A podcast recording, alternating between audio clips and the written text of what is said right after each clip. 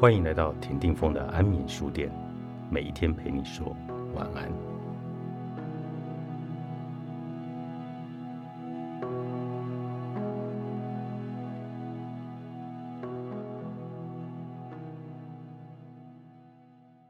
看到你的来信，我也感到十分气愤。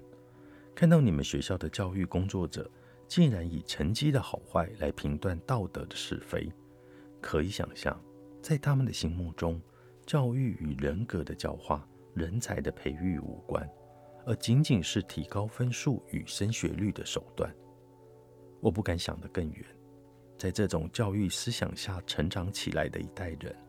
当他们成为中国社会的主流人群，这个社会的公平与公义会不会荡然无存呢？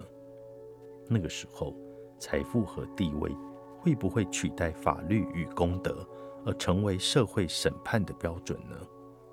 所以，亲爱的，我们都不能让这样的事情发生。我们不能在别人对我们说“你不配”的时候，就漠然地接受了。我们永远不能放弃对平等机会的寻求。平等是从人类的正义理想中引申出来的基本原则。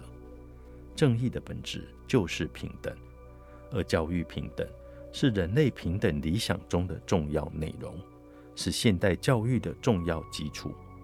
本来存在重点学校与薄弱学校的现象，就是由于历史和政策原因而形成的。已经使得重点学校与薄弱学校之间的资源配置、教育品质方面有巨大的差异，而导致教育的不公平。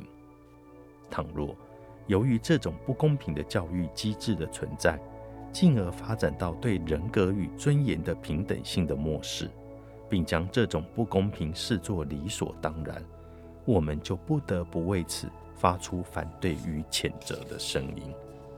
与此同时，我们还要知道，二十世纪以来的科学和哲学的发展，肯定了人与人之间存在智力和能力的差异。但学者、志士们认为，这种差异并不表现为好坏、高低、贵贱之间的差异，而是多样化的表现，并进而认为承认差异、适应差异和多样性的平等。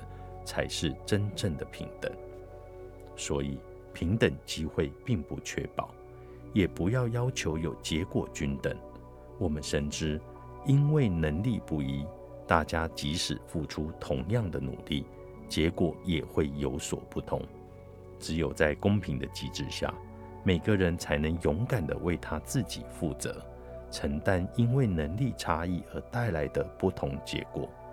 但若机制本身缺乏公平，则每一个人都有理由推卸其自身的责任，决绝的自我反省，教化也就无从入手了。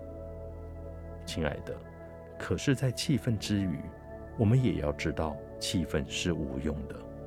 我们首先要先深刻的认知自身所拥有的智慧和潜能，才能体认那份人类的尊严。才能为维护那份尊严而去努力，所以不要哭，更不要因为不公而放弃本来属于你的学习机会。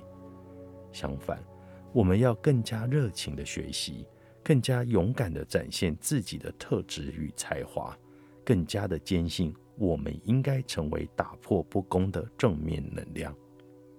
亲爱的，请相信，黑暗不是一种存在。